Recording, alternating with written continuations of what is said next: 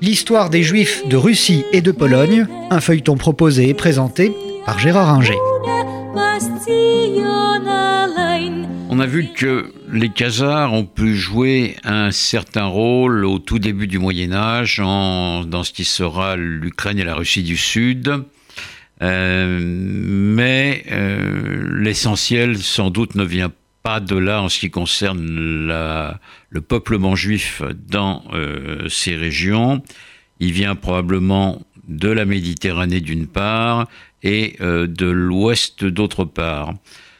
Les Juifs qui s'aventurent dans ces régions qui constitueront plus tard l'espace russe sont essentiellement des commerçants euh, et euh, on les trouve en Ukraine, euh, dans ce qu'on appelle le Rousse, qui est le premier royaume russe autour de Kiev. On en trouve quelques-uns à partir du XIe siècle qui commercent sans difficulté majeure avec d'une part euh, les euh, Ukrainiens et d'autre part qui s'aventurent, ces Juifs, plus au nord, vers euh, Nijni Novgorod, qui est la grande ville russe de l'époque, la grande ville commerciale, où il y a des foires très importantes.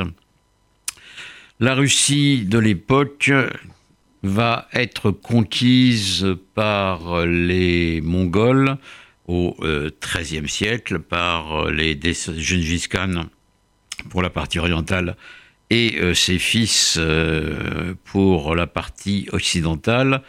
Et les Mongols vont occuper et dominer l'espace russe entre le XIIIe et le XVe siècle.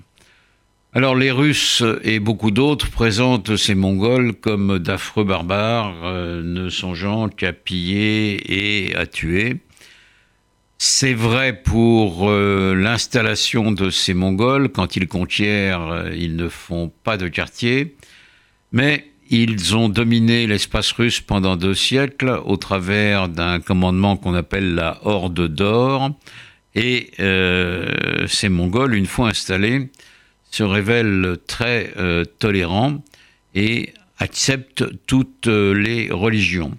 Les Russes euh, appartiennent à l'espace chrétien orthodoxe et jamais les Mongols ne chercheront à les convertir à leur propre croyance. Ce qui leur demande, c'est de verser un tribut à la Horde d'Or chaque année et pour le reste euh, de se tenir tranquille.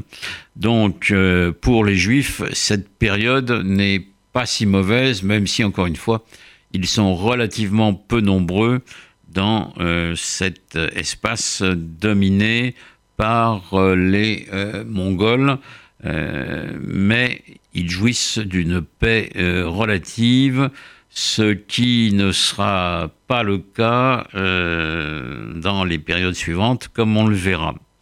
Pendant ce temps, à l'ouest, dans ce qui sera et dans ce qui est déjà la Pologne, puisque le premier royaume euh, polonais apparaît euh, aux, alentours de l'an 1000, eh les Juifs, eux, commencent à s'installer et font du commerce avant véritablement de prendre racine comme on le verra.